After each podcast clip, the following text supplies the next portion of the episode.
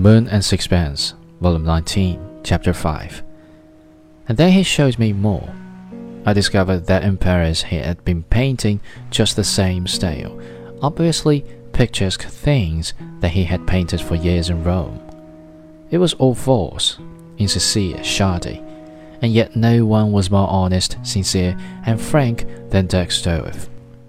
Who could resolve the contradiction? I do not know what put it into my head to ask. I say, Have you by any chance run across a painter called Charles Strickland?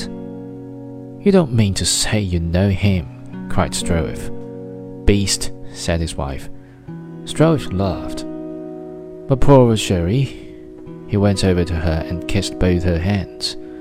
She doesn't like him. How strange that you should know Strickland. I don't like bad manners, said Mrs. Stroeve. Dirk, loving still, turned to me to explain. You see, I asked him to come here one day and look at my pictures. Well, he came, and I showed him everything I had. Stroeve hesitated a moment with embarrassment. I do not know why he had begun the story against himself. He felt an awkwardness at finishing it. He looked at as my pictures, and he didn't say anything.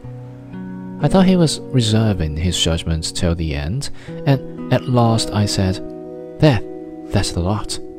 He said, I came to ask you to lend me twenty francs.